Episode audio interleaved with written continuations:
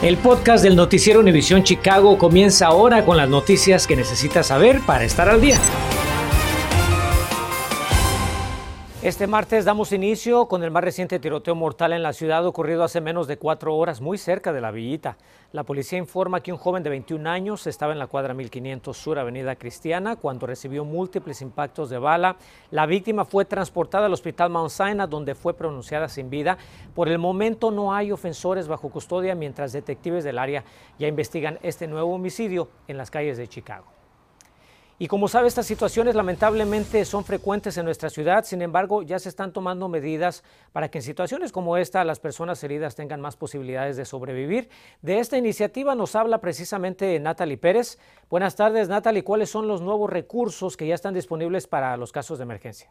¿Qué tal Enrique? Muy buenas tardes. Detener un sangrado a tiempo es un asunto de vida o muerte y precisamente estos botiquines de emergencia buscan precisamente eso, salvar vidas. Así que preste atención al siguiente reportaje que les preparé porque le explicamos cómo usted puede desde colocar gasas en una herida hasta realizar un torniquete. Así que veamos.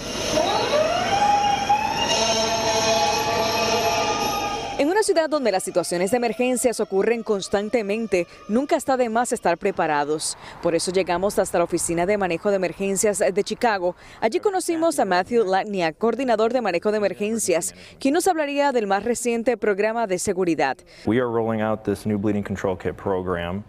Se trata de este botiquín básico de control de sangrado. Hemos instalado un total de 426 de ellos desde principios de este mes en alrededor de 269 edificios públicos de Chicago. Edificios como la alcaldía, todas las bibliotecas de la ciudad y próximamente en estaciones de trenes y autobuses de la CTA, disponibles para atender hasta ocho personas en situaciones que van desde accidentes hasta tiroteos.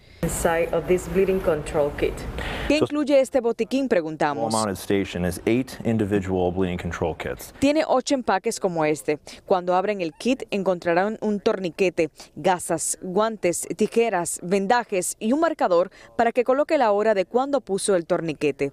Cada equipo está valorado en unos 500 dólares adquiridos a través de fondos federales, una iniciativa que ocurre en momentos en que la ciudad de Chicago ha registrado en lo que va de este año 2.688 tiroteos con más de 600 homicidios. ¿Sabría usted cómo utilizar este kit de primeros auxilios, hacer un torniquete, poner parcho? sí, sí, sí se usaría pues en caso de emergencia sí usarlo, ¿verdad? Para algo que ayude.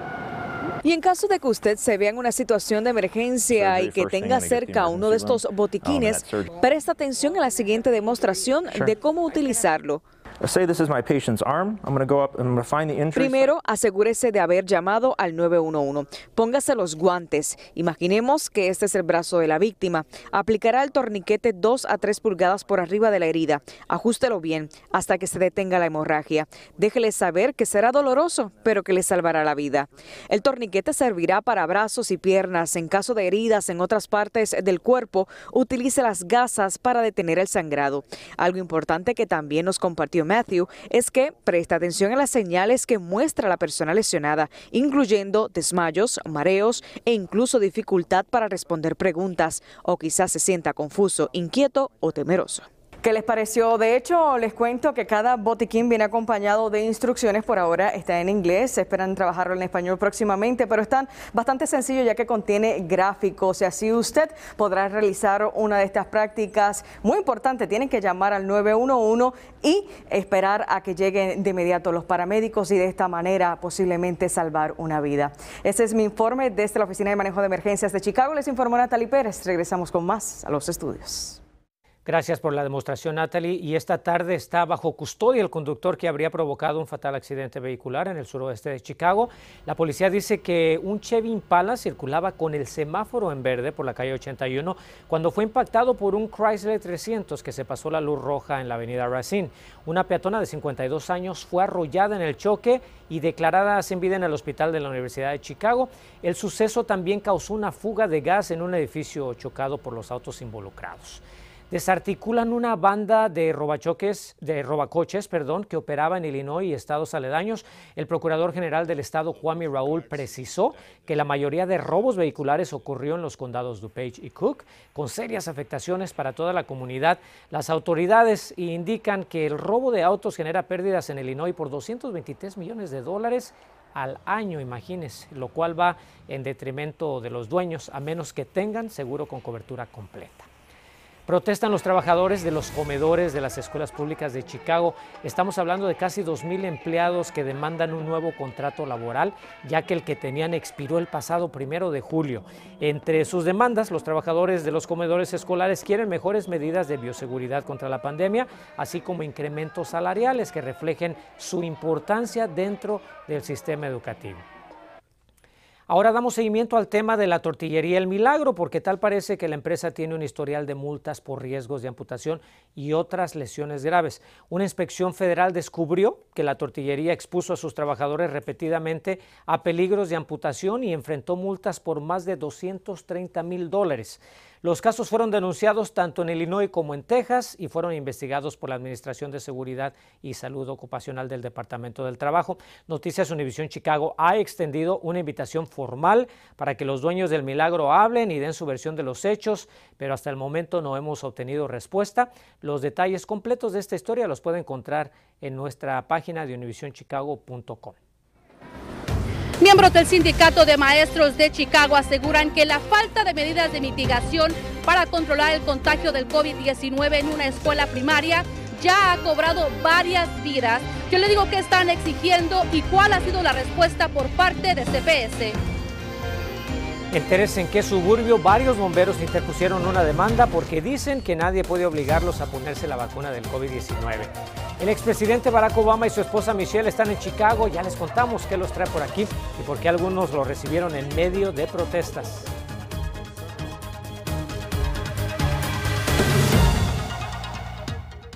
Estás escuchando el podcast de Noticiero Univisión Chicago. Qué bueno que continúa con nosotros. Familias y personal de una escuela al sur de Chicago están tan molestos con la forma en que se están manejando los contagios de coronavirus que hoy decidieron salir y manifestarse. Y hasta allá llegó Carmen Vargas para escuchar sus peticiones. Buenas tardes, Carmen. ¿Qué es exactamente lo que está pasando en estos momentos allá en ese plantel y qué es lo que con tanta urgencia están solicitando los manifestantes?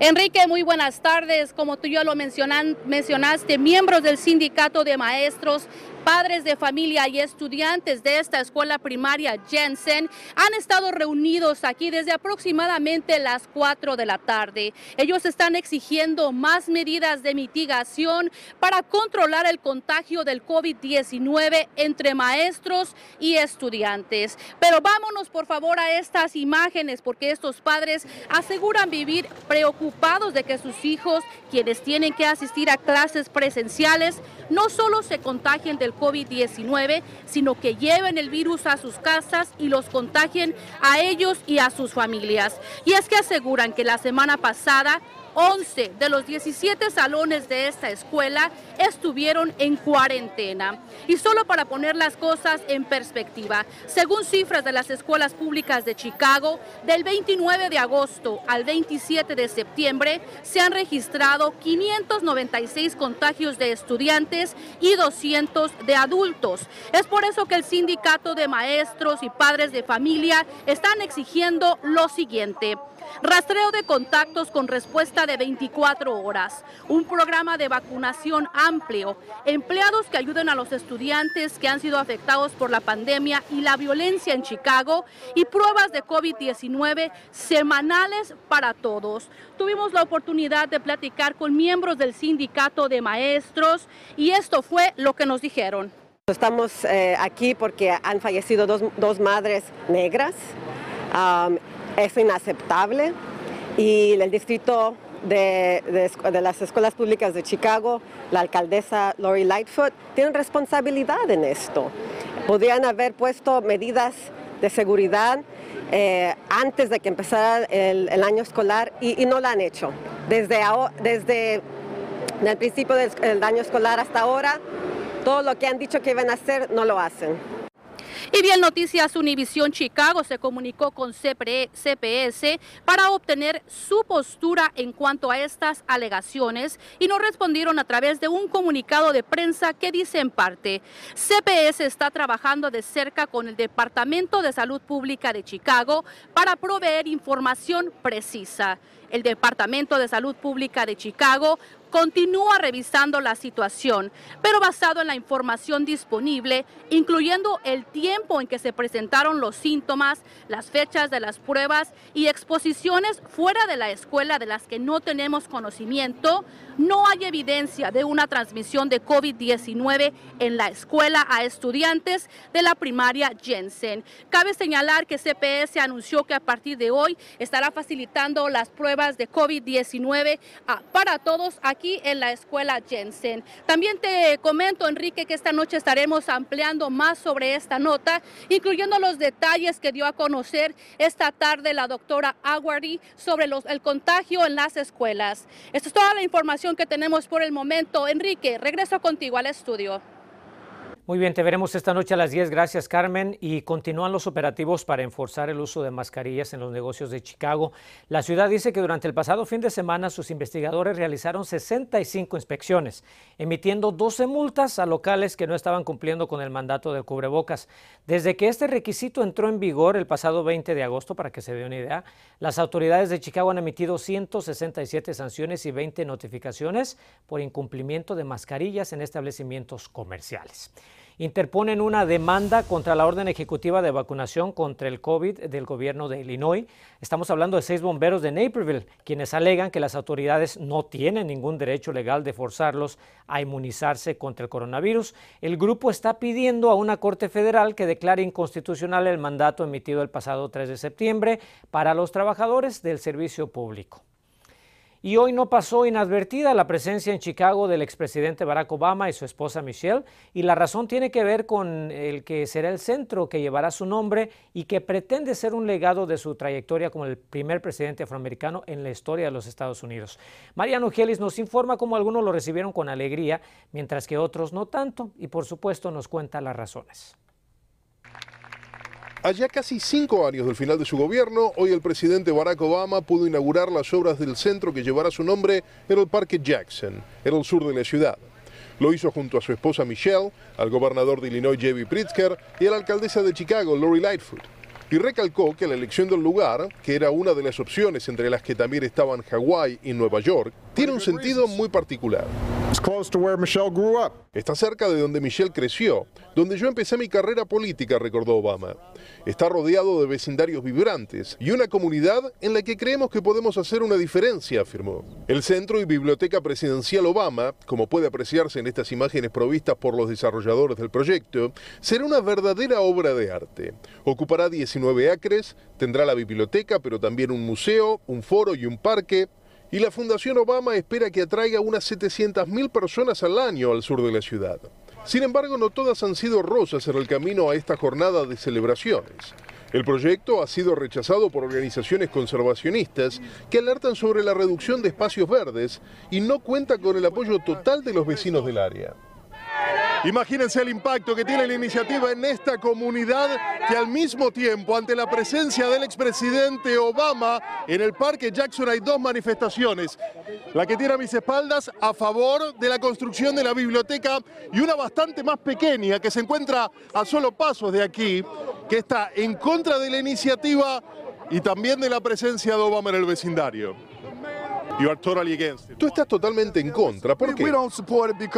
Nosotros no lo apoyamos porque en primer lugar no hizo nada por los afroamericanos cuando estuvo en el gobierno, argumenta este inconforme. Así que no deberíamos levantarle ningún monumento. Yo creo que la mayoría de las cosas que dicen no son históricamente correctas, responde este otro manifestante. Están ignorando todo el trabajo que ha hecho Obama a través de organizaciones sin fines de lucro, y este centro es una prueba más de su compromiso. A propósito, el proyecto costará 830 millones de dólares y se calcula que creará alrededor de 5.000 puestos de trabajo. Debería estar terminado para el año 2025. Mariano Gielis, Noticias Univision Chicago. Estás escuchando el podcast del noticiero Univision Chicago.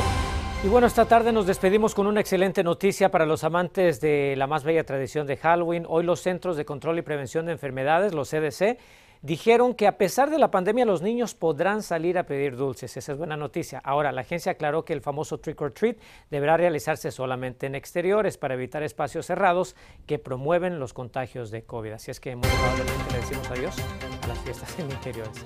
Buenas tardes, buen provecho. Aquí nos vemos a las 10. Gracias.